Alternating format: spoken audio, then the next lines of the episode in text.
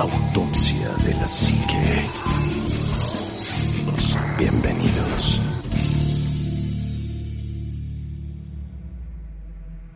Hola, ¿qué tal amigos? Buenas noches, bienvenidos a su podcast favorito de Autopsia de la Psique. Y hoy, lamentablemente, no están los cuatro jinetes del apocalipsis, pero sí está el trío Galaxia y pues eso me llena de alegría. Omar, muy buenas noches, amigo. Ánima Juanma, Chitec, donde quiera que estés, muy buena noche. Un verdadero gusto saludarlos, compartir mesa, micrófonos y todo lo demás con ustedes. Y la verdad es que sí, eh, sí siempre que, que, nos reunimos eh, y, y, tratamos de estar los cuatro, bueno, pues no, no siempre tenemos esa, esa fortuna.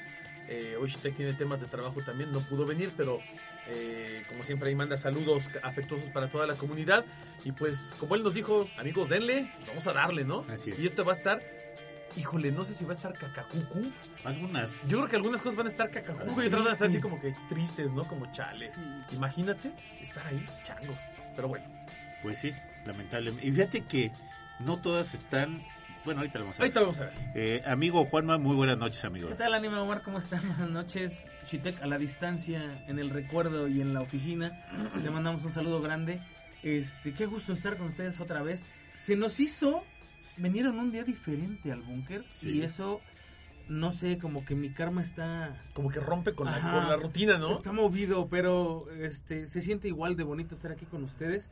Y pues para todos ustedes, queridos este, autopsios, muchísimas gracias por haber puesto play en este, en este episodio que se va a poner bien buenísimo. Este, esperamos que lo disfruten, esperamos que sí. Hoy dejamos de ser NPCs. NPCs. Rompimos la rutina del NPC. Entonces, entonces sí somos jugadores reales. Somos jugadores reales, exactamente. Somos jugadores reales, no pues somos no player Quieras o no, nos vimos viernes, sábado, y lunes. Descansamos el lunes, domingo y otra vez el lunes aquí. Pues nada más porque ustedes no quieren verse más seguido, pero si no. Oye, amigo, yo por mí encantado estaría yo aquí toda la semana. Me encanta. Yo viviría en eh, la cama del ánima o en el colchón de Juanma. Aquí hay un es sillón, que, amigo. Fíjate que Ay, este cositas. proyecto, has de saber, lo disfruto mucho. Sí. Estoy encantado con Autopsia de la Psique y ahora que estamos en esta nueva fase de, de todavía Con más bríos, ¿no? Sí, Como con más ganas. to- Bueno, querían podcast, ahora van a tener podcast, podcast, podcast, podcast. Y entonces tenemos como esa nueva, esos nuevos bríos y eso me llena mucho de, de- Sí. de mucho placer y de mucha alegría. Y además con, con temas eh, variados, con temas Sí. diferentes a lo que traíamos y, y- y tocando cosas eh, pues bien bizarras, ¿no? Sí, de hecho, fíjate, este, este tema del podcast cae con algo que yo había platicado con ustedes, no, a lo mejor no lo había platicado con, con, con los autopsios abiertamente, con, con ninguno tal vez, a lo mejor con alguno que había visto fuera de, de- de micrófono, pero con ustedes lo había con- platicado alguna vez. Yo estoy buscando irme a vivir a otro lugar. Sí. Yo tengo muchas ganas de ir a vivir a Querétaro, lo cual parece que no va a ser una opción por la altura Ajá. de Querétaro y yo soy hipertenso, entonces, pues bueno, necesito un lugar que esté como Nivel del mar. más a nivel del mar. Ay, ¿no? qué sacrificio. Ahora resulta. Amigo, no, sí, Cuer- claro. Cuernavaca está más abajo del nivel del mar, y, del mar. y no necesito irme tan a la playa. Además, no me gustaría vivir en playa. Además te voy a decir una cosa, yo te visitaría más estando en Cuernavaca que estando en Querétaro. Ahí sí, ahí sí nos iríamos a vivir a casa de Amigo, me quedas a 40 minutos. 40 Sí. minutos, la verdad es que sí. Y entonces llega Omar y dice, pues vamos a hablar de lugares donde no estaría chido vivir. Entonces, pues yo estoy esperando que me digan en dónde no para no regarla y caer en esos Mm. Ah, lugares. mira, pues va a estar bueno. Y, y vamos a hablar justamente de estos lugares donde no está chido vivir, lugares que donde, donde la mayoría del planeta dice guacala, no estaría yo ahí. Y, y que son lugares que tienen distintas historias, Sí, Anima, claro. que tienen distintas razones por las cuales no estaríamos ahí, Juanma, y que pues no todos son como, como, algunos suenan de repente como, como medio raros porque dices, ¿en serio ese lugar está tan, tan mal? ¿Por qué? Y cuando escuchen las razones, bueno, van a Y es lo que te iba a decir. A veces piensa uno que la pobreza está con este tipo de cuestiones, pero no. Porque hay veces que son lugares que tienen a lo mejor mucha infraestructura y eso es lo que los hace que sean inhabitables o que sean más peligrosos para vivir, ¿no? Está Claro. como la gente esta que se quería ir a vivir a Qatar, ¿no? Que Ándale. decía, no, pues ya Qatar ya es así grandísimo y va a haber mucha gente ahí No. trabajando y va a haber... Y la verdad es que no, o sea, es... Es como Muy, esclavista el, el No, asunto. y- ¿Por bueno. qué? Porque el 80% de la población no es catarí. Claro. Es de otros países como Filipinas, Sí. este de, de lugares que están cercanos, muchos africanos, muchos de Marruecos, Marruecos, pakistaníes. pakistaníes. Y entonces, eh, ahora que estuvo lo del Mundial, hubo exageradamente muchísimas muertes para que se llegaran a construir los estadios, para que se construyeran las villas, para que se construyera absolutamente todo. Entonces, eso es así como que muy hasta deprimente, ¿no? Fíjate que, había un, un actor de doblaje que ya falleció, eh, Pedrito de Aguillón Jr., que su hijo vivía, bueno, vive en Dubai Ajá. es piloto de, de avión y este es, es piloto de, de las eh, de una aerolínea en Dubai, de una muy importante. Entonces Pedrito viajaba cada año, normalmente se iba de vacaciones dos, tres, cuatro semanas allá con su hijo y nos decía, es que, dice, es muy bonito ver la ciudad, está muy padre, está, está increíble, está espectacular, dice, pero el ambiente es feo. Ajá. O sea, el- el- la gente, la vibra, eh, lo- lo- la, la situación como, como de trato con las personas es fea. ¿Es, Es es- que es un lugar duro. delincuencial? No, no hay ¿sabes qué delincuencia, pasa? pero que, es- que- es- que tienen dos caras. Una, Sí. la que La ofrecen que al turismo o al Sí. mundo. Ah, bueno, pero... y, y- y en donde pues es como el trato muy preferencial. Pero ya viviendo ahí, porque conozco también gente que, que vive ahí, eh, el trato es como más difícil, es muy Eh. competitivo, muy, Pero, muy salvaje. O sea, no me estás diciendo realmente nada nuevo. Acapulco es igual, tiene Ah, la sí, cara perfecto. turística y la cara de atrás. le diste, Cancún está le diste en el exactamente clavo. igual, ¿no? Es, es, es- ese momento, pero imagínatelo en... La única, la única, la única diferencia Ajá. es que allá te, te marca y te, y te mide tal cual. El dinero no en proporción a lo que podemos hablar aquí. Sí, ¿no? O sea, ya eh, la gente que tenga, aunque tengas un excelente empleo, aunque ganes mucho varo, aunque te vaya muy bien, eres nadie, ¿no? En comparación a los verdaderos dueños, a los verdaderos magnates Claro. de la ciudad. Y, y está muy marcado porque además me decía Pedro, este, le digo, oye, Peter, ¿hay pobreza? Y dice, sí, dice, la parte, hay, hay unas zonas sí, claro. do- que son donde viven todos los trabajadores, los obreros. Y esas zonas son feas, dice, son zonas peligrosas, son zonas de alto riesgo, es donde están las zonas rojas, donde hay prostitución, drogadicción, alcoholismo, violencia, muerte, dice, y eso es lo que nunca comentan. Dice, porque tú llegas a Dubai, dice, de entrada a Dubai no es muy grande, o sea, es una ciudad impresionante, es una ciudad este, relativamente pequeña en comparación a otras, dice, pero la ciudad de Dubai es Dubai para los para los que viven ahí, para Sí. los árabes. Ajá. Pero tú vas a la parte de afuera a, a, 5, 10, 15, 20 minutos y es este la muerte. O sea, son zonas horribles, son gente abandonada, gente ¿Sabes, pobre. ¿Sabes cómo me imagino? Son espantoso, ¿no? No sé, no sé si sea así, desconozco. Pero me imagino que es un oasis en medio de una zona Sí, de, de hecho. guerra. Es como eso. Sí. Sí, como, como ves, Sí. eh, me quedó muy grabada la, la, la guerra de Estados Unidos contra Irak y Sí. todos esos países. Sí. Entonces siento, digo, sé que no está ahí luego, luego, pero siento como que toda esa zona fue, o son zonas de conflicto y que en medio está... el- Y con mucho dinero. Sí, Porque hasta Porque los países petróleo, más, ¿no? el país más pobre tiene muchísimo dinero. Sí, ¿no? claro. Y de hecho lo que comentaban ahorita de Qatar es justamente lo mismo. Este, el mundial no se hizo para, para generar dinero del mundial. El mundial se hizo como pretexto para meterle infraestructura multimillonaria a, a Qatar y, y crear El vías de comunicación, un metro, caro había camiones. sido en Estados Unidos. Sí, Y haz de cuenta que el, el mundial que se preparó en Qatar para el fútbol sí, costó 100 veces más. o sea. fue 100 veces más de lo que costó Sí, el mundial más caro que se carreteras, vías férreas, aeropuertos, sí porque hicieron de todo, no había de nada. todo. Y eso, y eso la intención de ellos fue decir, ah, miren, esta es la ciudad que tenemos hoy. Sí. O sea, porque hace, hace 10 años Qatar no era nada, era, era un, Nada. un ombligo. Y ahora es una ciudad impresionante, pero vacía. O Es sea, una también hay familia gente. de, de petroleros Sí, claro, que realmente pues de eso vivían. ¿no? Y esto Sí, es sí, como- un capricho. Así Es como es. estas ciudades que están en China, que, están lejos de las, de las urbes, porque Ajá. sábete que en China hay ciudades completas que están más hacia, el, Sí. hacia la parte de arriba, que están vacías, o sea, ciudades para Sí, toda la mayoría de la población está en lo que es- 300 mil personas y viven 2 mil personas. Hay, hay un- hay una, bueno, a mí me gusta mucho ver canales de exploraciones urbanas y de, y de gente que visita ciudades porque, pues, eh, una de las grandes bendiciones de las redes hoy en día es que puedes conocer a la distancia lugares que en tu vida vas a visitar, esa es la realidad. Y había un cuate que estaba viajando todo por, por China, por las ciudades abandonadas, y, y de repente llega, dice, viajé de, no sé, de, de, de- por decir algo, de Beijing viajé tres horas o cuatro horas para llegar a la ciudad de no sé dónde, este, donde ves aquí autopistas de ocho carriles, donde ves un aeropuerto, donde ves infraestructura y la ciudad está Vacía. Vacía. Sí, Sí. Dice, tú ves casi. Eh, negocios que están cerrados, se funciona a lo mejor uno, dos o tres negocios, porque esta es una ciudad que se pensó para 50 millones de habitantes y tiene 2.000, 3.000 habitantes, ¿no?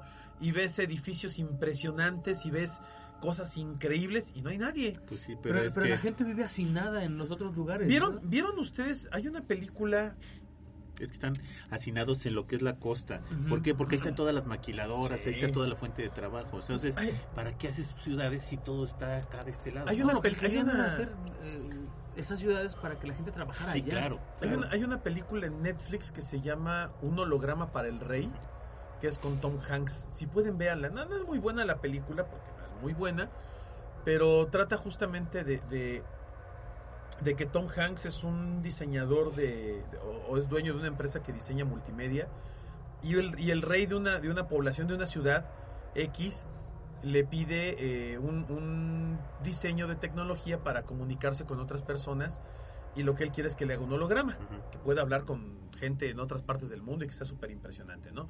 Entonces lo llevan a una ciudad en donde supuestamente se va a entrevistar con el rey, pero cuando él llega a la ciudad dice, ah, pues voy a entrar a este hotel, y entra al hotel y abre la puerta y está todo vacío, no hay nadie, no hay nada, incluso sube a los pisos donde están en obra negra y llega hasta su suite, una suite impresionante, ¿no? Un cuarto increíble, pero el piso de abajo vacío y en obra negra, el otro piso en construcción, este, ve una parte de la ciudad y hay a, a lo mejor hay un estadio y también está a medio construir y así está toda la ciudad, ¿no? Entonces es, es esa sensación de como de una ciudad que, que debería de existir y es falsa, ¿no? Como Sí, si fuera un- como si fuera un set de Hollywood. Sí, Y, y es impresionante porque así hay muchas ciudades en el mundo. En China hay muchísimas ciudades que están así, sí.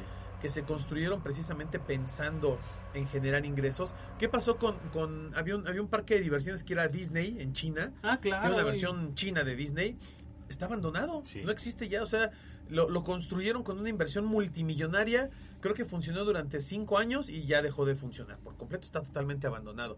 Y así te encuentras muchos parques turísticos, hay parques acuáticos, hay zoológicos, hay centros comerciales gigantescos, hoteles, teatros, cines que están abandonados en China porque nadie vive en esas zonas. Pues fíjate que ahorita que estás mencionando China, bueno, aparte de todo lo que es China, China tenía una, una un pedazo de tierra que estaba concesionado o que estaba administrado por el Reino Unido, Así es. que es Hong Kong, Ah, es y luego se lo regresa de nuevamente a China y China sigue administrándolo como estado, como una federación independiente, ¿no? Se Sí, podría ya, decir. ya, ya no siendo parte de la comunidad de estados. Sí, y, y- regresa, pero no siendo China completamente, sino tiene como una cierta autonomía económica y un montón. Y el primer lugar donde la gente no quería vivir, pero tenía que vivir ahí, está en Hong Kong. Exactamente, la famosísima ciudad amurallada de Kowloon, que ustedes la van a ubicar porque en, en muchas películas, incluso hay películas de Jackie Chan y todo donde sale la ciudad. Lee.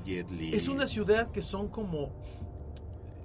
Era una manzana. Haz de cuenta que si fuera toda la Era- Alameda Ajá, Central. y empezaron a construir ahí. Primero llegaron invasores, Ajá. eh, porque eran como basureros ahí, Sí. y empezaron a pepenar y a construir como vecindades, ¿no?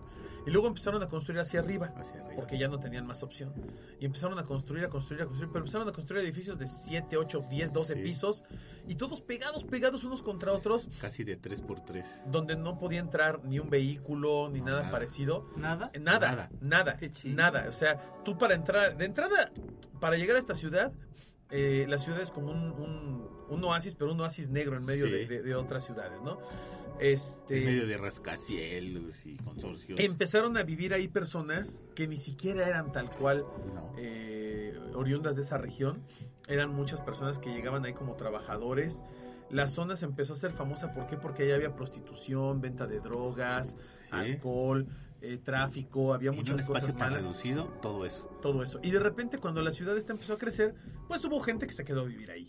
Y hubo gente que empezó a tener familias, y hubo gente que empezó a generar negocios.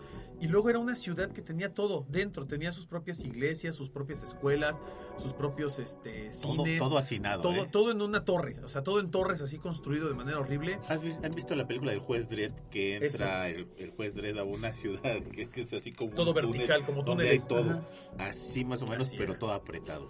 Había restaurantes, había tiendas, había obviamente delincuencia, este, bares, prostíbulos, de todo lo que te puedas imaginar. Había gente que dormía en tres metros, pero a- así, A lo largo, lineales. lineales. Nada más donde cabía tu cuerpo acostado. Y aparte había, loco. había departamentos de, de este de 3x3, o sea, 9 metros Ajá. cuadrados donde vivían familias de 15, 20 personas. Me imagino o que la delincuencia estaba... Ah, sí, uy, bueno, la policía Había- ni siquiera entraba. Había gente que vivía hasta en los baños, había como baños públicos y al rato cada cubículo de cada baño Era una casita. una, una habitación. Una habitación. Está como, como, me suena mucho a los lugares estos que están en, en, en Brasil, Como las favelas. las favelas. que- No, esto era peor. No, no, no. De hecho, me, me- hace poco vi un documental de las favelas, como seis meses, una cosa así, y hablaban de que las patrullas no entran, güey. O sea, llegan hasta un, hasta un punto y de ahí ya no suben. Que han cambiado mucho. Sí, ahora ya son realidad. diferentes, ¿no? Han cambiado mucho las favelas en Brasil. Digo, siguen siendo zonas calientes, siguen siendo zonas este, de alto riesgo, eh, pero han cambiado precisamente porque eh, han- a- habían perdido como contacto con el mundo. O sea, las empezaron a aislar, empezaron a aislar a la gente que vivía ahí. Y obviamente hay gente, hay gente buena viviendo en estos lugares. O sea, hay gente que Así por como necesidad llegan ahí. eh, pero, pero muchas favelas incluso ya fueron desmanteladas. O sea, hay muchos lugares en Brasil que ya no existen como eran antes. Porque ha llegado el gobierno a, a meter infraestructura, a meter orden. a- la misma gente que vivía ahí ha empezado a poner orden y, y- y- y han, y han mejorado mucho las condiciones. Digo, en el caso de la ciudad esta de Kulon en China terminaron por demolerla. Sí, en 1993. ¿La tiraron? Sí, sí, la tiraron quitaron todo. Es que La, de- la desintegraron.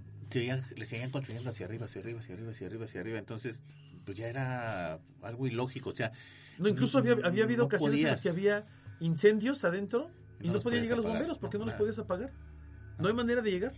Entonces O sea, ellos o se consumía lo que se estaba consumiendo y medio lo mitigaban ellos mismos, pero, o sea, decían, hay un incendio aquí, pues, pues ya nada. pues muéranse, no podemos hacer, o sea, no podemos llegar, los bomberos no podían hay, entrar. hay, hay varios hay varios videos en YouTube sobre cómo era La este lugar y era increíble que, que la gente pudiera vivir ahí pero pues bueno la necesidad no a veces nos orilla o nos obliga a ese tipo de cuestiones Así es, y, y en el caso de las favelas, pues ha habido cambios pues muy importantes, ¿no?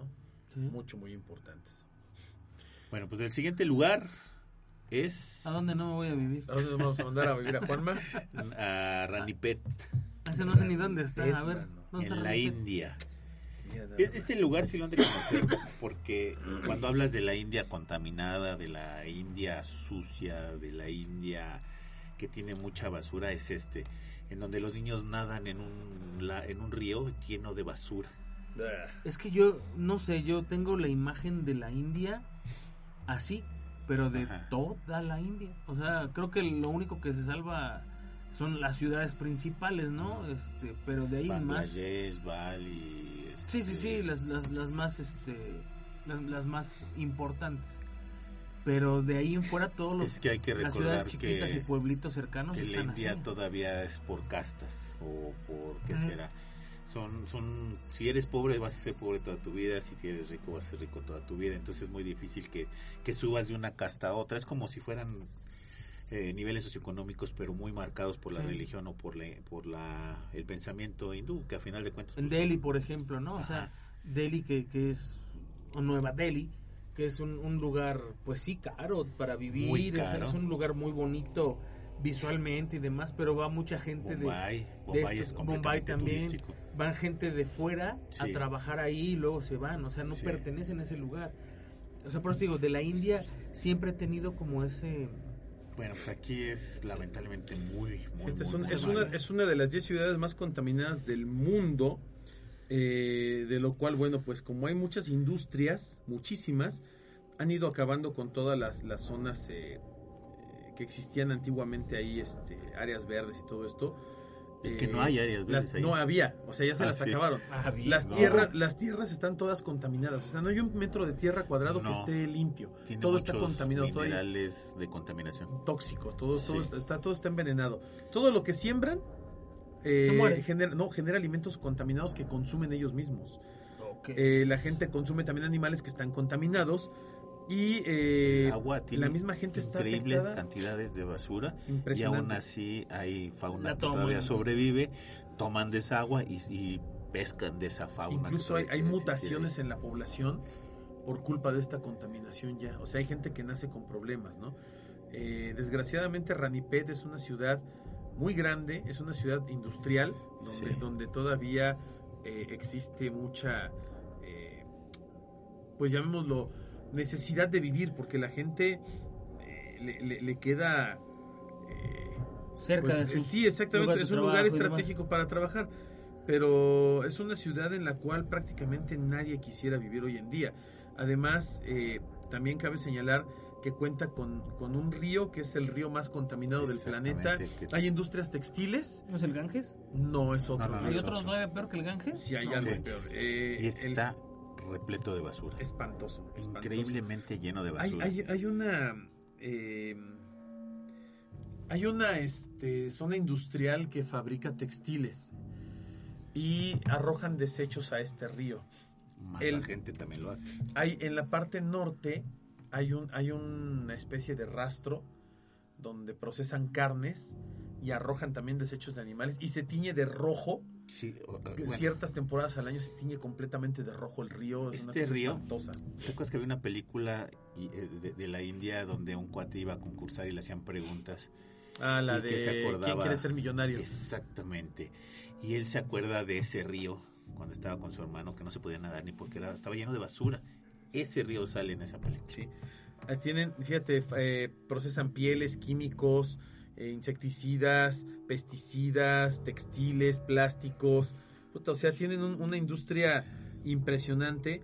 Eh, diésel, combustibles, eh, Qué impresión. un montón Y- de y, y cosas. no tienen control de esa contaminación. No hay ¿eh? nada de control. no, no. Bueno, si, si el, si el Ganges, ¿cómo está? Pero me- yo me pregunto, ¿qué hace el gobierno? O sea, Es que no pueden porque aparte la- el pensamiento de ellos así es. O sea, para ellos ciertas cosas están bien. Sí, porque al final del día también hay corrupción. La India es uno de los países más corruptos del planeta, entonces eh, ha habido ha habido muchos intentos por por frenar eh, La el- contaminación. la contaminación. Eh, incluso digo, obviamente hay, hay asociaciones como Greenpeace, Naciones Unidas, etcétera, que han ido a ver las, las situaciones en las que están viviendo las personas, han hecho tomas y pruebas de, de agua. Lo- todas las industrias dicen que tienen plantas de tratamiento de agua, lo cual es mentira No. este, los desechos los arrojan tal cual así a la Es que son también pensamientos de. Oye, si tiraban cadáveres. Sí, no, una cosa O sea, impresionante. a veces ya ni los incineraban, los echaban así como tal, ¿no? porque además es un proceso que tiene costo. Eso o sea, claro, eso es Que dinero. tú, que tú puedas incinerar a tu familiar a un, lado, a un lado del río tiene un costo porque el que, el, que tienes que contratar gente que lo haga. Y si no, se lo come la gente que vive en la orilla. Si has visto que hay No, gente visto que, que se se lo come come. la, la, la gente que, la que está en la orilla. No, eso Una cosa visto. impresionante. Y bueno, pues cabe señalar que por ende también Ranipet en la India es una de las ciudades que hoy en día tiene eh, el, el promedio de vida. Más bajo. Hoy en día es uno de los más bajos. El promedio de vida hasta por ahí del año 2000 era de 46 años la media de vida. Eh, la gente genera... Es una de las ciudades donde la gente genera más cáncer de distintos tipos. Y bueno, pues obviamente también la, la- las personas que nacen allá y que viven allá, pues son de las personas más depresivas del planeta. O sea, es, Claro. es una ciudad que, que está pues, de- prácticamente tirada a la basura. Qué, qué, qué feo. grueso. ¿no? No, suena horrible eso, pero bueno, así es. En el siguiente lugar, me tienes que ayudar a pronunciarlo porque A ver, está como verlo. raro. Es el, el tercer lugar, es el puerto de Chittagong en Bangladesh. Chittagong en Bangladesh. Chittagong, fíjate, de por sí Bangladesh tiene, híjole, Este, este lugar es un puerto, o es un, ¿qué será? Como cementerio de barcos. En exactamente. donde van, dejan los Ah, barcos claro, y los y, y los desmantelan. empiezan a desmantelar Sí. completamente. Hay unas imágenes de, de Chittagong que son, digo, va a sonar feo lo que voy a decir, pero son espectaculares porque tú ves las- la playa, la- es como un astillero gigante y hay miles y miles de barcos que llegan ahí a, ser desmantelados. Y la gente, tú ves a los trabajadores negros del Sí. diésel y del Sin petróleo. ninguna protección. Nada, nada, los Y- ves y a todos veces los barcos horrible. tienen- A, el plomo y el cadmio. No, puta, pues todo el cóctel. Pues es una, una locura ahí de cáncer increíble. Claro. Claro, he visto documentales No, de cómo van, cómo, cómo van desmantelando los barcos de a poquito hasta que hasta que se los acaban. O sea, lo último que venden es el fierro viejo ya para fundición, ¿no? De hecho, de hecho a Chittagong le decían el infierno en la tierra, ¿no? A la Ajá. zona de Chittagong le decían tal cual el infierno en la tierra. Este y además, bueno, a- hay, hay un montón de cuestiones que son complicadas. Eh, por ejemplo, hoy la, la temperatura promedio en estas fechas es como de 25 grados Sí. o algo así. Pero hay temporadas donde la temperatura rebasa los 40 grados Y están centígrados trabajando y están trabajando en, el- en la playa. Pero es como Este- cuando hace calor y te metes, por ejemplo, no sé si te ha tocado que te metes a esas aulas que son de pura lámina o esas oficinas que son pura lámina, aunque el clima Amigo, esté agradable afuera. En, en Querétaro me metí a los contenedores estos grandes de metal. Hijo de madre. cuan- a pleno solazo en verano, así Sí, no, pues es la muerte. No, no, no, no. Tienes que salir porque te. Se nos llegaron a desmayar trabajadores adentro de los contenedores porque estaba muy, muy fuerte. Y, y les decíamos, llévate tu agua. Pero también la gente es muy necia. No, O ¿sabes sea, qué? Que también... Tu turno es de 10 minutos. O sea, entras 10 minutos, sales. Pero tomas es que agua. también, ¿qué haces? Es algo de desconocimiento de la gente. Cuando fue lo del terremoto de 1985, en mi secundaria fue de las más dañadas y nos pusieron de esas aulas de lámina. Bueno, a cada rato se desmayaba gente, a, a cada rato se deshidrataba la gente, pero pues igual, ¿qué haces? En este caso te No, pues obligan a niño, estar ahí, sí, ¿no? eres niño y no, no tienes voz ni voto, ¿no? En ese momento. Entonces, ahora imagínate estando grande que a veces tus necesidades o, o tu resistencia es menos, pues trabajar en una de ese tipo de cosas es horrible, ¿no? sí, no. No, y además es, es eh, la- las escenas son, son brutales porque eh, la- la- el sacrificio de las personas que trabajan en los deshuesaderos de los barcos, en los astilleros, eh, han generado pues un- una, una industria brutal. Eh, cerca del 97% de materiales de un barco es reutilizable. Entonces ellos se dedican a, obtener todos estos materiales. Y rescatar los peligrosos como No, el hay cosas- como sí, no, el no, hay, hay muchos materiales O que son peligrosísimos, ¿no? Y además los barcos siempre vienen cargados todavía de diésel. Petróleo. hay muchos incendios, hay mucha gente que muere por quemaduras y demás. De hecho, el trabajo en, en- en el astillero es, es uno, está considerado uno de los trabajos más difíciles y peligrosos del planeta. Pero curiosamente, y curiosamente eh, como dato, como ad libitum, cabe señalar que eh, hoy en día Chittagong o Chattagong en Bangladesh es una de las ciudades, de las 10 ciudades de más rápido crecimiento en el planeta. Está considera- considerada la segunda ciudad más grande de todo Bangladesh y con el mayor puerto marítimo del país, que también en las estadísticas hoy en día es el país más pobre del mundo. Es decir, pues sí, o sea, crecimiento tiene mucho, pero la gente no se queda con ese dinero. No, claro, además el crecimiento es eh, exponencial, o sea, eh, pero es como decir, bueno, en comparación a qué ciudades, ¿no? O sea, hay ciudades que no crecen tanto, pero porque son ciudades top. Ujú. O sea, no lo vas a comparar con Calgary, o no lo vas a comparar con, con Nueva York, o no lo vas a comparar Ah, sí, obviamente. hasta con la misma Ciudad de México, ¿no? Este, pero no puedes comparar una ciudad que a lo mejor sí ha crecido en los últimos años por esta industria, pero solo ha crecido en cuanto a negocio, Sí, no ha crecido no, en, cuanto, a condiciones de vida, ¿no? Así es, en cuanto a, Sí, ¿no? a- a- a- ¿qué? cosas favorables para que tú te puedas desarrollar. Y además les pagan humano. una basura estas, estas No, obviamente ganan, Ah, y obviamente también el nivel de vida y el nivel de, de- de perspectiva de vida, pues es muy. Estaba corto, viendo un documental, amigo. En promedio los, los que trabajan ahí, perdón, la gran mayoría este, son adultos, pero eh, un gran porcentaje, cerca del 40% de personas que trabajan ahí, Sí, son, son jóvenes, jóvenes. de 12 años. Sí, porque pueden entrar en ciertos lugares. Sí, donde no pueden entrar otras personas. No, no, no recuerdo en dónde está este lugar. Pero Nestlé resulta ser una de las empresas que más se aprovechan de las personas en el mundo. Seguramente. Todo Nestlé, Adiós, Sobre todo- patrocinio para Nestlé. Sobre todo por el chocolate. Sí. porque hacen que, que la gente vaya a, o sea, o tienen, ellos no, ellos subcontratan gente, pero esta gente que subcontrata debería tener ciertos requisitos que cumplir para poder trabajar con ellos, por, por- porque el gobierno se los exige, pero no los tienen. Y como es más barato para Nestlé ese tipo de trabajadores, entonces los contratan. Lo que hacen estas empresas es que contratan gente y la mandan a, a- a recolectar el cacao. Pero haz de cuenta que por un costal enorme lleno de, de semillas de cacao les pagan uno o dos dólares. Sí, sí. Y ellos cobran Sí, claro. una cantidad extraorbitante. Sí, claro. Y entonces... Sí, hicieron sí, una- ellos, ellos son costales, sacan 100 dólares, o sea. Sí, sí, sí, y le pagan dos al que lo sacó. Y este y le fueron a hacer un, un- un documental a toda esta situación y quisieron entrevistar a Nestlé. Y Nestlé no, no, No quiso, quiso. dar una entrevista. Sí, obviamente. Y entonces empezaron a investigar si Nestlé sabía de esto. Y se dieron cuenta que Nestlé sabe de eso desde el día uno, güey. Y entonces está corriendo una demanda en contra de esa compañía por eso. Entonces cuando, cuando consumimos nosotros productos de chocolate de Nestlé, Le estás dando. le estás dando en la madre a, a- a esa gente, ¿no? Porque los tienen en condiciones infrahumanas. Hay gente que se enferma o se muere y ellos se... se- Se deslindan Sí, de se eso, sí, porque deslindan no son ellos. trabajadores de ellos. No, no, no, no Nestlé.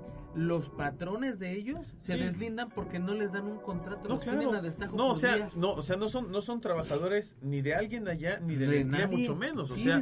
Nestlé no va y contrata a gente en los sembradíos, No. en las plantaciones, No. para recolectar el... No, o sea, Nestlé llega y le compra directamente a ellos. Y entre ellos es un, es un negocio, eh, incluso hasta donde hay problemas de, de delincuencia organizada sí, que sí, está controlando eso para poder generar ingresos, ¿no? Para poder trabajar. Pues es y que además... yo como Nestlé te compro a ti Omar Carrasco claro. y tú te arreglas con tus trabajadores. Y Pero además, bronca tuya, También ¿no? cabe señalar que eh, el, el exceso en el consumo y en las plantaciones, en todo el crecimiento del, del consumo de cacao a nivel mundial, está provocando la devastación de selvas, de bosques, Sí. de muchos lugares, donde eran hábitats de especies que hoy en día están en peligro de extinción. Y esto provocado precisamente porque todos nosotros queremos seguir tragando chocolatito Y café. y café. Por eso es que ahora hay tanta industria de chocolate que no es chocolate. Claro, Hay muchas chocolateras o muchas empresas que, que dicen, no usan "Ok, cacao. vamos a hacer chocolate sin cacao, o sea, vamos a, a hacer saborizante y por eso te venden chocolates de grasa, Sí, como claro. de manteca. Pero pues mientras haya gente que siga haciendo todo este rollo, es- esos países y esas comunidades van a seguir viviendo en la, En la en miseria. Sí, porque es un abuso. Sí, sí, sí, está bien cañón. Eso bueno, y eso, y eso fue hablando de, de, de eso salió la relación de Chatagón, Cha- Chitagón, como le quieran mencionar. Chitagón. Es que no está bien pronunciado Chitagón o Chatagón en Bangladesh, pero tenemos otra ciudad animal también que está Sí, cutre. bueno, mira, no sé si es una ciudad, Está pero, cutre. pero sí, Está sí, sí han de conocer este. Este se llama Sí, está re feo, ¿eh? ¿A el pozo de Darbaza. Ah, ya. sí, Está en no. Turkmenistán. Este, Turkmenistán. ¿te acuerdas que era un pozo y alguien llegó y lo aventó un cerillo? Sí. Y sí, y se sigue Ah, prendiendo. Y sigue prendiendo. No, pero no, no levantaron un cerillo. Lo, lo descubrieron y el gobierno dijo, vamos a prenderle fuego. En Para que se 48 horas ya se consumió el gas. Sí. Y pues lleva cuántos años prendido? Desde los años De 70. los años 70, 1971. O sea, y, y no tiene este ni para cuándo apagarse. ¿eh? No, no, no, y le han calculado que todavía tiene como para seguir prendiendo un... Como por 300 años, ¿no? Decían. Ajá. Fíjate que además y se- a 400 Grados. grados, centígrados. No, Yo- además yo ya fue, un accidente como- todo. Sí, yo todo fue un accidente. Como país yo hubiera puesto alrededor una serie de empresas que fundieran algo con ese calor. ¿Sabes qué? Que lo peor es que no lo pueden hacer porque el suelo es muy inestable. Sí. De hecho, los geólogos que estaban trabajando ahí estaban haciendo una investigación para extraer gas natural. Sí, Y- quisieron recuperar ese equipo. Y dijeron, "Va, pues vamos, vamos a intentar encontrar en el pozo un, un- un yacimiento de gas muy importante. Empezaron a perforar y empezaron a hacer investigaciones. Y un día el pozo se abrió y se tragó todo. Las, las cabañas, todo lo que habían ellos construido ahí, todo se lo tragó. Eh, lo intentaron recuperar, pero era muy peligroso. Entonces dijeron, bueno, la forma de hacerlo es consumiendo el gas para poder este, seguir trabajando. Y dije, vamos a encender, o sea, un incendio controlado, entre comillas lo pongo. Le prenden fuego y pues de repente dicen, oye, esto tendría que haberse apagado en dos, tres días, ¿no? ¿Y por qué sigue encendido? Y ya empezaron a investigar y dijeron, no, puta, pues es uno de los yacimientos de gas natural más grandes del planeta. Entonces, tiene como para 300, 400 años de estar encendido y, y nunca lo van a poder apagar. No, No. claro que no. Y, y además, como tú dices, ¿por qué no aprovecharlo, no? Hasta Es hacer que no una se puede, ese es el termodinámica o algo ahí. Sí, que porque, no, pudieras porque lo han, lo han intentado. O ¿no? sea, lo han intentado, han investigado y no puedes construir nada porque el suelo es muy inestable. No, y además no o sea, puedes que- acercarte no a vivir acercarte. tampoco. Lo que tú no hagas ahí, Sí, no. Lo que tú hagas ahí no, no, no funciona. O sea, no se puede. Mejor hoy en día es un atractivo turístico. Ah, sí, lo estamos usando como atractivo turístico. Mejor. O sea, la gente que le gusta la, la aventura, pues van y se toman la foto ahí en la orilla del pozo y le avientan cosas todavía, ¿no? Che, Gente ociosa. todavía lo alimentan más. ¿Qué cabrón. trajiste para aventar? A Clarita. A Clarita, sí, pero- que sea por sí, claro. Está, está, está cabrón porque, bueno, es que en realidad no está contaminando No. de, de una forma... Este... No, no, no es una industria ahí, vaya, o sea. No, no, no, pero ni siquiera la, quema del gas está contaminando porque No, porque es gas natural es gas natural. Ajá. O sea, pero sí es, sí es impresionante. Es, es como, como esta gente que quiere ahora regresar a vivir a Chernóbil, a la zona de exclusión. Oye, que ya está llegando mucha gente a Ya vivir eh, a a las vivir. orillas. A. Bueno, Pero- ahorita no, por el tema de la guerra. Ah, bueno, sí, pero Pero había gente que estaba queriendo llegar a, Ya re- a estaban- retomar. Ya estaban haciendo hasta planes para... Había hasta hoteles, amigo, para la gente que iba de turista. Sí, pero a están fuera. Este... Tú vas sí, claro, claro. fuera de la zona de exclusión, te quedas en un Sí. hotel y ahí te, te lleva un guía de turistas, porque además también es una Pero ¿qué te, qué te separa de eso, amigo? ¿Una, una calle? No sé cuánto te separa. es una calle, es una carretera. Hazte cuenta de esta carretera para allá. Está la reja y te dice de aquí para allá no puede entrar. Y toda la gente está de este lado de la carretera. Pues sí, pero todavía de donde está el, el letrero Ajá. hacia adentro, todavía hay una, una, un Sí, área claro. sin... Y ya hay gente viviendo en las orillas. Sí, claro. Pero te digo, el plan era recuperar, empezar a recuperar esos lugares, ¿no? A mí me, me- no sé, se me hace como demasiado increíble. Resulta ser que el sarcófago este que tienen ahorita, nada más va a durar, desde que lo pusieron, que no sé qué año fue exactamente, va a durar 100 años. Oye, y las personas que la pusieron todavía están allá abajo. Sí, sí. Pues es que no pudieron quitar No, nada. no pudieron nada más están poniendo cosas encima. Y todavía está ahí un- una huella de un pie descalzo. ¿Sí lo has visto esa, esa foto? Sí, sí, sí, sí. Está Sí, está increíble. cañón. Está ¿no? impresionante. Bueno, pues es otra. otra También está la foto del, del que bautizó esta La pata masa, de la elefante. pata- la pata de Ah, está el elefante. científico que está tomando Está, la su foto. foto, está tomando una Que foto. falleció como a las tres semanas el cuate, ¿no? Sí, no, murió horrible, además. Sí, horrible. además, no le pudieron ni siquiera mantener el cuerpo unido. Bueno, sí viste que hoy, hoy la, la eh, está el proyecto, bueno, estaba el proyecto, porque con este tema de la guerra en Ucrania, cabe señalar que, que, que Pripyat ya no le pertenecía a, a la ex Unión Soviética, a Rusia, le pertenecía a Ucrania. Sí. Y eh, Ucrania se estaba haciendo cargo, el último sarcófago de, de- de concreto lo había puesto la Unión. Soviética por ahí de los años este, 90, algo así. Eh, y Ucrania había hecho otro domo de contención. Entonces estaban haciendo una evaluación justamente hace unos años porque dijeron tenemos que hacerle un nuevo sarcófago Ujú. porque este va a durar nada más 150 años, tenemos que hacer algo que dure mínimo 500 años. Sí, ¿no? porque este ya se contaminó. ya se contaminó, entonces estaban intentando, estaban en un proyecto por hacer un, un nuevo sarcófago de concreto y, y volver a sellar la zona de, de- de exclusión. Este, y estaban eh, haciendo una evaluación muy interesante acerca de toda la fauna y la vegetación y la flora y cómo se habían visto afectadas y demás. Pero justo cuando están en ese proceso, pues se viene todo el tema Ujú. de la guerra, ¿no? Este, que ya hoy, esto fue muy, muy importante, Ucrania eh, a estas fechas ya recuperó Pripyat. Ujú. O sea, ya sacaron al, al ejército ruso de esa zona. Porque el terror era que, Que estando ellos ahí estando ellos pudieran- no hubieran... Hay un proceso de mantenimiento que se le da cada cierto tiempo a, a- a la torre, de, bueno, al, al reactor número 4 de Ajá. Chernobyl, Que se le tiene que hacer que se sí le o tiene sí. que hacer sí o sí, porque si no sigue generando. Quien ¿no? la tenga, Rusia o Ucrania.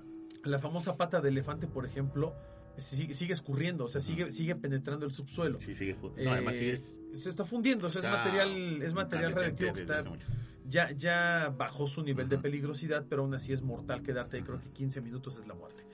Eh, también habían aislado esa parte, la, la seguían analizando, habían dicho que ya se había frenado mucho más de lo que estaba pensado este, en proyecciones y demás, pero pues el, el temor era precisamente que al no haber este mantenimiento y todos estos estudios que se hacen constantemente en Pripyat, pues hubiese una, una nueva tragedia, hubiese un nuevo problema, ¿no? Eh, ya por fortuna los ucranianos recobran, recobran Pripyat y pues parece ser que ahorita están nuevamente dándole cuidado y Mantenimiento. a esta zona del, del- del famoso reactor de Chernóbil, ¿no? No sé, yo, yo en mis sueños, este, guajiros, A mí me gustaría conocer Pripyat. no, me encantaría. Es impresionante. ¿Sabes, sabes cuál es mi, mi, mi hit de Pripyat? Ir a la rueda, A la rueda de la fortuna, a tomarte una foto ahí, ¿no? Sí, eso Al es- parque abandonado. Eso es mi, mi más porque es O a, el- o a los juegos infantiles que los se ven como juegos. de los animalitos, A de- la como el escuela. parque de la escuela. Hay una escuela ahí que, que, está, hasta- tiene... que está además todo pintado Sí, sí, y, sí. y que hay pupitres que dejaron los niños abandonados todavía con, con cosas, ¿no? Con su mochila. ¿Sabes qué y- quiero conocer yo? Y vas a decir que, que, ¿Viejo que- loco? Sí, la alberca. Ah, sí, también la alberca está El videojuego, el es videojuego. Verdansk. Sí, pues sí. Y fíjate que, que últimamente, pese a que ha habido mucho, este, mucho estúpido que va allá queriéndose traer cosas, porque además eso es algo de lo que les han dicho, si vas, no te traigas nada porque todo está contaminado. Todo es radioactivo. Todo es radioactivo. Y lo peor es que la gente piensa que ir allá y agarrarse, ay, que una mascarita, que un recuerdito, este, es muy sencillo. Y luego cuando los quieren sacar del país, pues No. luego, luego los detectan y los meten Sí. a la cárcel o te ponen una multa del tamaño del mundo. Este, y puedes, puedes acabar hasta en un gulag, ¿no? Prácticamente. En un gulag. Pues es peligrosísimo eso. Sí. Más allá del, del riesgo radioactivo y todo es De hecho, peligrosísimo. creo que los tours que te dan, eh, o sea, te- hay tours que son oficiales que pueden estar afuera de las horas de... Sí, de- No, hay uno que te lleva al reactor Sí, 3. pero ese no es oficial. No, o sea, sí es es como... oficial. ¿Ah, sí? Sí, hay Sí. uno. Te llevan Hay- en un, pero te llevan en un, en un vehículo, te bajan para la foto, te suben y Y ahora tiempo está- para afuera, cabrón. Te dan, te dan un, Te traje. un traje blanco, Y te Ajá. enseñan con el contador Geiger. te está. cuelgan un contador Geiger en el cuello y te suben a una camioneta. Te llevan, te bajan en el reactor 3 y te meten para que conozcas cómo era el reactor 4 porque son idénticos. Sí, te meten, te al a, la- a los controles te del tomas reactor foto 3. y toda la cosa. Te dejan tomarte fotos, pasas, te cuentan el tiempo, güey. Te dicen, si esta madre que Empieza. traes en el cuello empieza a hacer... tss, vas para afuera a la regadera, güey. O sea, Sí, eso es sí, automático. Yo sí iría a un... No, yo también, por, por me supuesto que me... encantaría. Y además, de- claro. y además después de ver la serie de Chernobyl y de... Es- eso fue lo que más me, llamó mucho la atención. Entonces, ya te, te- te dan ese tour, te enseñan las instalaciones, te bajan para que conozcas en el reactor 3 Sí, lo que la zona reactor 4. donde Explotó. ocurrió el, el accidente de la Ujú. 4.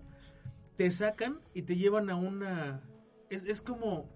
¿Te acuerdas de, de, esa, de esos concursos que había en los 90s, 80s?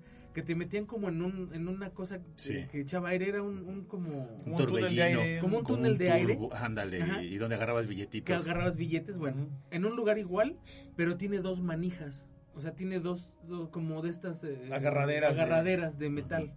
Entonces te meten ahí y te, te hacen que te agarres.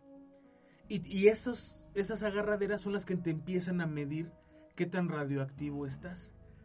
Si pasas de cierto número, la cosa está en automático, te avienta un baño este De anticontaminante. de anticontaminante, material. Y ya después que te descontaminan te dejan salir, güey. Si No no, si no prendes nada, te dejan pasar, güey, de regreso. No, pues, Y es oficial y cuesta, según lo que estaba viendo, como 100 dólares entrar. No es caro. No es tan caro. El problema es llegar a Pripyat. El problema, no, lo caro es llegar a Sí, Rusia, y luego a Ucrania y llegar a Pripyat. Bueno, ahorita ya... Bueno, ni- ahora de ninguno, Ucrania y- Ni de ninguno de los otros dos lados se puede ya. está imposible. No se Ya puede, está pero, muy difícil. pero así es el, el, El tour. El tour, porque lo, lo, no he podido ir nunca, pero lo viví la experiencia con un youtuber que Que se lo fue hizo. a hacer ese tour con la cámara en el pecho y, y te va platicando todo. Y tú ves el, la entrada, güey, es impresionante. ¿Sabías que ese mismo tour ya lo están haciendo en Fukushima? Sí, también. Pero, el- pero el tema de. Fukushima es que eh, también traes el contador, van en camionetas, Ajá. eh, vas, pasas por los campos donde está el material, lo, que le llaman las tumbas azules, Sí. creo, que son los, to- estos montículos de todo el material Es que, sacaron de la... un poblado que Es estaba ahí pueblo. y es el que puedes entrar a, Sí, a claro. ir a ver, ¿no? Y de, y de hecho, te digo, pasas por estos campos donde ves miles y miles como de bultos azules, que son como, como, como domos azules, Sí. eh, que tienen todo el material que sacaron de escombro de la, de la planta de Fukushima. Y, este, y ese material que tienen arriba es, es un material que evita que eso eh, Irradie. ex- irradie. Pero lo tienen que estar cambiando creo que cada dos o tres años. O sea, esto es así de... puta, también un mantenimiento brutal. Si tú te acercas a esto es prohibi- claro. prohibidísimo. No te puedes acercar para nada a ese tipo de materiales. Y te llevan hasta... Creo que son... Ahorita son dos o tres kilómetros de Fukushima y te dicen hasta aquí y te hacen todo un examen, una prueba también para ver cómo estás y te dicen tú puedes seguir, tú ya no, tú sí, tú no, tú esto, tú otro, porque te dan igual tu contador. nivel de te miden, te hacen, va un médico, te hacen pruebas y llegas al pueblo justamente de Fukushima, la población que además está medio devastada porque pues el, el- el- el Sí, la tsunami se llevó, no, la explosión y el tsunami Sí, se llevó el terremoto y todo, se llevó mucho de ahí y la ciudad está pues en total y completo abandono, no hay nadie viviendo ahí. Pero dicen que también la experiencia es muy aterradora, o sea, que es, que es feo y que, y que además el estrés de estar escuchando el contador, que es, que es espantoso, cabrón. Aún así, yo sí iría. Ay, ay, a Fukushima sí no sé. Es Creo que es más reciente. que es más reciente. Me da Ah, más miedo. Sí, sí iría. O sea, Dicen que es peor el nivel de, radio- de radiación que hay en Fukushima que el que hay en Pripyat. Eso Pero es está mejor controlado. Pero está mejor controlado. Sí. O sea, los japoneses son más pro en ese aspecto. ¿no? fíjate, dijimos dos ciudades que ni siquiera teníamos Pero contempladas. están cañón. No, pero, pero está... La de Pripyat y Fukushima. Pero, o sea, sí te puedes acercar Sí. a vivir a esos lugares. No a vivir en el lugar, Pero pero, cerca. sí vivir cerca de esos lugares. No, y además digo que la gente ya está viviendo clandestinamente en No, lugares que no debe de estar viviendo. No, no manches, amigo. Yo, yo, si, si a mí me dijeras que me pagaban por irme a vivir a un lugar de esos, güey. No. No. Si no me voy aquí a vivir a Nesa. Bueno, sí. O sea, y eso que fíjate, tengo muchos amigos que viven en Nesa. Yo he ido muchas veces a Nezahualcóyotl y ha este, cambiado mucho, la verdad. Ha cambiado es que mucho. Le quedó la fama, esa es la Sí. realidad. Que tan, sigue habiendo zonas peligrosas, por Ya ves supuesto. que yo sigo yendo a eventos a, a Nesa y la verdad es que la gente increíble. Sí. Hoy tienen, fíjate que tienen como una especie como de, de zoológico en, en esa. Está bellísimo, tienen elefantes, tienen este jirafas, tienen osos, tienen un lago. Está bellísimo ese, ese, ese zoológico que tienen ahí. Sí. Y Pero, bien cuidado. ¿eh? es que a muchos lugares en la Ciudad de México les ha quedado la fama y a otros les ha crecido la fama por, por- Sí. porque son realmente peligrosos. Pero mucha gente no, no viviría en, en Iztapalapa, por ejemplo, ¿no? Y, y hay la misma gente de En Iztapalapa te zonas, dice, ¿no? En algunas es que hay dos Iztapalapas, o sea, está la zona medio nice o nice de, este- de Ahí hay, una- Iztapalapa y hay un una lugar zona que, que no se está llama el Pozo o el Hoyo en Iztapalapa, que es obviamente la gente, la misma gente no te deja entrar. Y obviamente la gente pues no te deja entrar con policías, ellos saben lo que tienen, saben lo que hacen y entonces pues como que está muy controlado el acceso de ellos nada más, ¿no? Sí. Y al final de cuentas se cuidan entre ellos y pues viven entre ellos, pero tú no puedes ir así como de turista, ay voy a ir a visitar, pues no Sí, puedes. ¿no? Y además como para qué irías, ¿no? Tan simple yo aquí en la CTM, eh, Ujú. que está, at- bueno, hay muchas CTMs, pero la, la CTM que está atrás de la Basílica de Guadalupe, hacia Ujú. un costado de Ah, la sí, delegación, claro. yo iba a la escuela, a la preparatoria, esa CTM, y por donde iba el micro, de verdad, iban patrullas atrás de ti hasta una calle y ahí se daban la vuelta. Y yo, al- al- las primeras veces que fui no sabía por qué, hasta un día que fui a casa de un amigo que vive en, esas, en, en esos cerros Ujú. y por, a una cuadra de donde pasa el camión había una patrulla quemada. Híjole. Pues ya sabes por qué no, no Sí, suben claro. los, los policías, ¿no? Porque esa es un es, es ley propia. Y si la gente no te ubica, aguas, ¿no? Sí, y pues si sí. no conoces a alguien de ahí, cuidado. Entonces, eh, no, no, es, no es necesario que, que diga, ah, es que lo- la, la parte externa de la Ciudad de México o el Estado de México, o sea, no es cierto. No. Es, es parejo en todos lados. Pero sí hay lugares donde definitivamente no te irías a vivir, no te llevarías a tu familia, güey. A lo mejor tú sí te vas y dices, pues que Dios me Es agarre que confesado, también, ¿no? Lamentablemente luego la necesidad, ¿no? No, claro. Vienes de provincia y no tienes dónde quedarte, pues vas a agarrar a lo que te ofrezcan para que puedas trabajar, ¿no? Sí, claro. Pero bueno, pues eso es y otra- tratar de encontrar lo más cercano a tu, Así es. a Bueno, tu trabajo. Mucha gente ya ves que se traslada desde Chalco hasta su Sí. lugar de trabajo. Eso es impresionante. o, o de zonas aledañas. Y si la pasan, a veces yo veía que hasta tres, dos horas y media. Y, y son de ida nada más, ¿eh? Y sin contar el regreso. Pobre gente. O sea, Amigo, yo voy a hasta el otro lado, iba hasta el otro lado de la ciudad y me hacía dos horas y media de Tienes regreso toda en la coche. Sí, tienes toda la razón. O sea, pero ahora imagínate en transporte público no, aventarte esa osadía es ay, muy pesado. Y aparte ya vienes cansado de trabajar, ¿no? Y todavía llega a atender familia y todo. Sí, no, es, es muy Está pesado. Muy pesado. Bueno, vamos a hablar del otro, del otro este, ciudad donde mucha gente no a ver, la última, échale. Y a mí realmente no me, tampoco me latería ni siquiera visitarla, ni siquiera más, ni el cuando fue el mundial se me antojaba.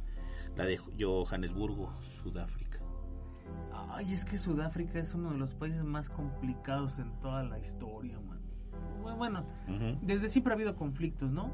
Desde siempre la pobreza se, se le ha... ah, Tiene un índice de África delincuencia bien cañón, de ¿no? 80.69. Foot. Un índice de seguridad del 19.31. ¿Nunca te has encontrado un nigeriano aquí o un africano aquí? Mm, Nigeriano no, de sudafricano sí. ¿Cómo te sientes cuando se te acercan? Pues sí. De entrada son imponentes los Sí, señores. O sea, los y, no estoy altos. diciendo que, que sean no, no, mala no, gente. no, No, no, no, no. De entrada son imponentes. Imagínate estar en medio de 40 personas igual de imponentes Y agresivas. aga- agarrándose a madrazos. Sí. O sea, no manches, no, no, no. No, sí ha de ser O sea, sí, no, bastante, no, no podría. difícil. ¿no? O sea, y además también la situación que los llevó, ¿no? De, Sí. del apartheid y un montón de cosas así que, que no deberían de haber sido, ¿no? Pues además, eh, digo, suena hasta, hasta ridículo hablar de ello, pero una, una ciudad sumida en, la, en, la, en el racismo, en la violencia, en la incertidumbre, eh, en los abusos. eh, en, en- Es que en- en libretas y en libros y en actas, el apartheid ya terminó. Sí, sí. Pero eh, esto físicamente sigue dándose. Ah, claro. Sigue habiendo racismo, sigue habiendo separación, o sea, un montón de cosas que digo, en, el- en actas y en papelitos se ven bonitos de que ya se terminó, pero no ha terminado. No. Es una, una crudeza muy gacha todavía ahí. No sé, pero como dices, ni de turista. Es que no hay donde. O sea, que- no trato de imaginar qué lugares turísticos hay ahí que me gustaría conocer, cabrón. Y no, la neta no. ¿no? Fíjate, se, No, se, se habla del crecimiento de Johannesburgo de una manera optimista. Hoy en día la industria del acero es muy grande, ha crecido mucho, eh, han, han mejorado en muchos aspectos. De hecho, han tratado de hacer que la ciudad se vuelva sostenible, ¿no? Y que esté más centrada en el aspecto de las personas, de cuidar a la gente. Pero hay, hay muchas eh, hay, hay mucho arraigo en muchas cosas, entre ellas la corrupción, Eh, entre ellas la delincuencia, que, Que al final de ha cuentas generado- es lo que mata a las ciudades o a las grandes sociedades. ¿no? Así es. Y no porque no haya corrupción tampoco en Estados Unidos, No, no, no. en no. México, en cualquiera. o sea, la corrupción es tremenda en cualquier país que me digas. Solamente que hay veces que ah, supera mucho el límite ya de lo normal, se podría decir, entre comillas, ¿no? Claro, y además estamos, estamos hablando de, de, eh, de, de que, de que está considerado uno de los, de los países, en, en general Sudáfrica, es, es el cuarto país más criminal del mundo. Eh, los barrios son, son la muerte, o sea, hay barrios que son, Sí.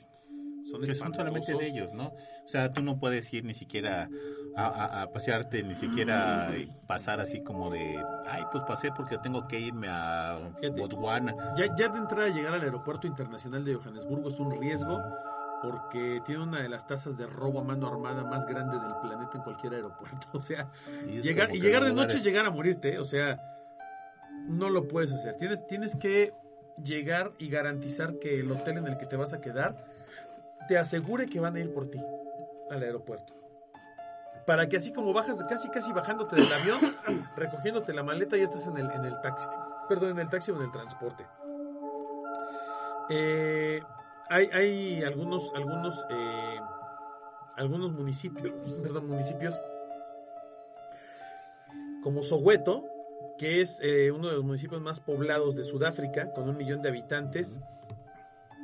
Y se recomienda a los turistas que solo vayan en un recorrido organizado por una agencia de viajes para visitar las casas de, Nesmo- de Nelson Mandela, Desmond Tutu y el Museo de Héctor Peterson, que son los únicos tres lugares interesantes. Pues me vas a perdonar, pero yo me voy a quedar con las ganas de ir a ver esos museos para toda mi vida. ¿No, no te gustaría así como... No, ni regalado. Fíjate, son museos, güey. No, no, no. Ya ves que soy mucho de museos. Por eso te No, digo, o sea, no, si- no, ni no. siendo museos. No, amigo, no. No, la verdad es que no. No, Fíjate Mira, que- los, los principales barrios donde te dicen no se acerque a estas zonas son Hillbrow, Cerveza, Geoville, Gotas de Miel, Sunnyside, Johannesburgo, CDB, que es el centro de negocios, eh, centro de Johannesburgo eh, y el Parque de Marfil. Y hay incluso un mapa que te dan cuando llegas que te dicen no se acerque a estos lugares. O sea, el mismo gobierno dice no vayan. Sí, para pues allá". no. Fíjate que co- conoces a Michael Airazaga, que era Sí. el que hizo varias películas y que tuve oportunidad de participar en ellas. Él se fue a Costa de Marfil. Me platicaba un montón de cosas de Costa de Marfil, desde los árboles este, legendarios, de las calles llenas de conchitas, de los cafés, de la trova y de la música y de la, la- la cultura rastafari, o sea, un montón de cosas que dices, ah, qué padre, ¿no? A lo mejor sí me doy una vuelta por ahí. Ah, y que por ahí encontró a unos tres o cuatro personas que tenían las playas de las chivas Ah, en, en, en- en África. Entonces te contaban las cosas tan padres y dices, bueno, pues a lo mejor sí me voy a dar una vuelta, ¿no? O a lo mejor sí es como interesante ir a visitar, pero si me lo pones en comparación a los dos, y de verdad yo no tengo nada contra Sudáfrica, pero yo no iría. Fíjate que, que incluso, por ejemplo, si tú vas como turista, todas las tiendas por lo regular eh, cierran a la hora del almuerzo y dejan de funcionar. Y los sábados, de sábado a lunes, no hay ningún tipo de actividad comercial, todo está cerrado. Eh, si tú vas en fin de semana, pues es complicado encontrar cosas, ¿no? Además de que es una ciudad que se encuentra en constante riesgo de tsunamis, hay inundaciones descontroladas. Eh, es una ciudad divertida, entretenida, emocionante, con vida nocturna, con muchas cosas por hacer, pero básicamente te dicen eh, que el riesgo en los taxis de- es, es de, es de nivel medio, el nivel de riesgo de carteristas es de nivel medio, El, nivel el riesgo general es social. alto. Te dice, el riesgo general es alto, es una ciudad con índices extremadamente altos de delincuencia. De delincuencia. Eh, el nivel de, el riesgo de desastres naturales es pues, relativamente bajo. Lo peor que ha habido es eh, una inundación muy grande que mató a 91 personas en 2011. Pero el riesgo de asalto es exageradamente alto. O sea, es, es eh, tanto, tanto asaltos como violaciones son eh, de los dos principales delitos que se cometen allá y es, es un riesgo altísimo. El riesgo de estafa es exageradamente elevado. Hay muchas estafas populares que incluyen delincuentes que se hacen pasar por policías turísticos No este, para robar a los visitantes. Paran autobuses diciendo que están comprobando identificaciones y buscan en el equipaje. Sin embargo, no hay nada llamado la policía turística en Sudáfrica. Así que si esto lo ves, eh, seguro que te van a asaltar. Luego los llamados paseantes que pueden ser desde niños hasta gente drogadicta, cuyo único objetivo es robarte ciegamente, eh, a- a- a sal- a- sacando tus objetos de valor en cualquier instante, ¿no? Sí. Y el riesgo para las mujeres que viajan es exageradamente alto. Aunque muchas mujeres quieren viajar a Johannesburgo por interés nada más para conocerlo, eh, este país durante muchos años ha tenido una reputación de ser un sitio donde se violan mujeres todo el tiempo. Ten cuidado de no salir en la noche, evita situaciones de riesgo como llegar a calles desiertas o mal iluminadas o quedar en zonas desconocidas con gente extraña. Johannesburgo se considera una ciudad sin ley con niveles de delincuencia exageradamente altos, por lo que policías y guardias de seguridad están en contubernio con O los sea, vale delincuentes. O sea, tú, señor, me quieres asaltar el que se hace pasar por policía. Ah, te voy a asaltar mejor yo. Sí, no, no saques, O sea, tu, O sea, no saques tu teléfono móvil, no muestres dinero, no traigas No, tarjetas. bueno, o sea. Pues mejor no vayas a nada. No, pues me ven todo acá, todo tipo mexica, todo nezahualcóyotl, me van a robar. No, pues nos van Pues a... de a- entrada, van a van decir, a- no es de aquí. Van a robar exacto. todo, ¿no? Este güey no es, No, no es- no este es no. local. No, Bueno, hay, hay una ciudad nada más, Venga. que es la de Biwadi. Biwadi. ¿Dónde está Biwadi? Biwadi está en la India. Está junto con 1, 2, 3, 4, 5, 6, 7 ciudades de la India, pero esta en específico es la ciudad más contaminada del mundo. No. ¿Hay una ciudad más contaminada que la Ciudad de México? Fíjate, fíjate, No lo está, puedo creer. te, lo voy a, bueno, te voy a dar rápido la lista. No vamos a ver todos los países, pero bueno, todas las ciudades, pero es, es Guadabi en la India, Ghaziabad en la India, Hotan en China, Delhi en la India, Jampur en la India, eh, Faisalabad, que está ahí cerquita en Pakistán, igual, Noida en la India, eh, en Pakistán, Bagpat en la India. Pues toda esa es la lista de los países más contaminados del mundo. La, la mitad está en la India. Es que No, basta con ver cómo se preparan su comida, ¿no? Tacos de axila, eh, Tacos de este, pozole de uña y no sé qué tanto. Está brutal, mano. pozole de Es que tú ves, tú ves por ejemplo, la- las zonas Sí, sí, sí. donde están los los, eh, los drenajes eh, Sí, expuestos porque sí, aparte están claro. abiertos. Ujú. Sale todo el cochinero de, de los edificios de las casas a una especie de pues de canal, como una especie de, de- de zanja, Ujú. eh, que a veces termina en un río o a veces termina en un estanque ahí en la calle. Eh, y ahí al lado la gente está comiendo, la gente está viviendo, los animales Se ahí bañan están, se bañan ahí, lavan cosas ahí en el río, consumen los alimentos que riegan con ese río, viven de las aguas de esos ríos, este, hay contaminación por, por emisiones de gases. de gas, eh, metales, Es horrible, o sea, y además la media de vida también es como de 44, Sí. 45 años. Yo solo puedo decir que el- la gente que he conocido de, de la India, eh, que, que me ha contado de su país, siempre tienen bonitas historias. Seguramente. Si tú les preguntas, oye, pero vi esto, vi aquello, eh, generalmente te dicen, son cosas aisladas, son como Focos nada más. No, son como, fíjate, uno de ellos, este, Rishi, se llama, Rishi, me, me dijo, es como yo cuando escuché de México y pensé que todos tenían sombrero. güey. Es igualito. ¿Ya no tienen sombrero ustedes? No estoy sentado en un nopal, ¿sabes? O sea, la imagen del mexicano es un estereotipo, dice. La Sí. imagen del indio es un estereotipo también. Dice, sí existe, pero no en las cantidades que dicen que existe. Sí, muy marcado obviamente por películas y series norteamericanas. Exactamente, ¿no? O sea, es como ponerle el filtro sepia, ¿no? Cuando estás Sí. en México o cuando estás en la India. Sí, sí, sí. Es lo mismo. Eh, sin embargo, bueno, hay, hay muchos estudios, ¿no? Por organizaciones de salud y demás que te dicen que, pues sí, o sea, a lo mejor sí exagera alguna persona, pero no está tan exagerado. Ujú. Pero pues finalmente la gente vive ahí, o sea, ¿qué, qué puedes Nada más, hacer? la comida india es, No, es una deliciosa. delicia. La comida india Hay es lugares, deliciosa. Pues es que yo creo que es como así los- yo como, creo que es como estos el- que están lugares feos, hay lugares hermosísimos, bellísimos. ¿no? Yo siento que es como el taco callejero aquí, ¿no? Ujú. Entre más mugroso, más sabroso. Ah, sí, claro. En la India es lo mismo, entre más mugroso, más delicioso. Y eso man. que lo empiezas a oler, dices, El curry, "Ay, el curry cuando lo le- hueles, es una híjole". cosa.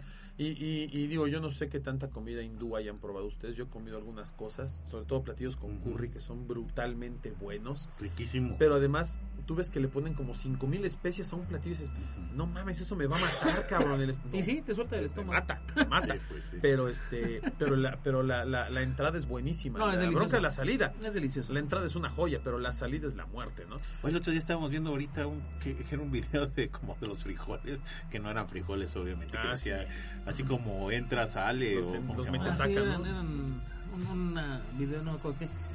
Este, pero sí eran como unos frijoles.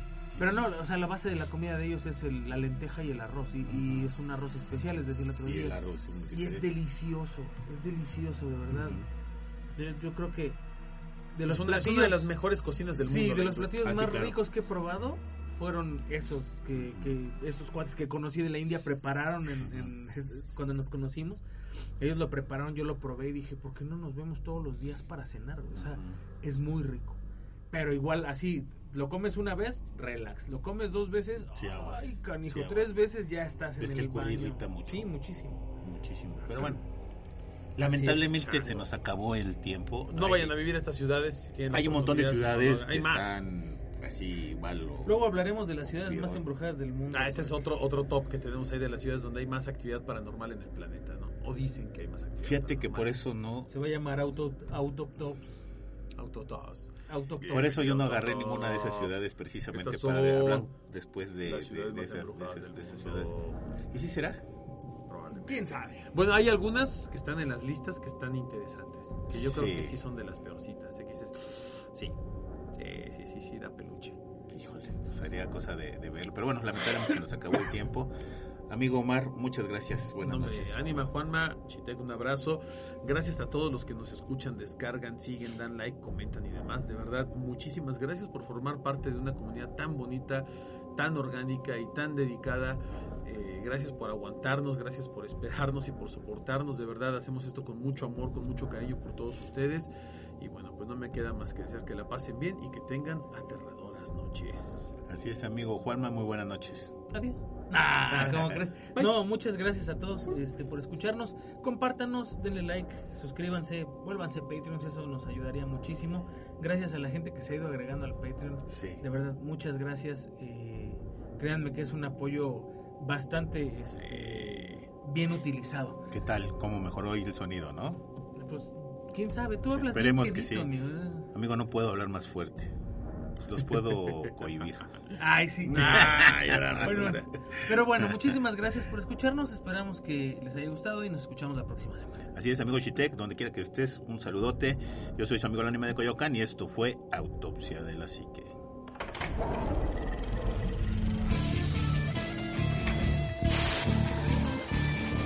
Autopsia de la psique.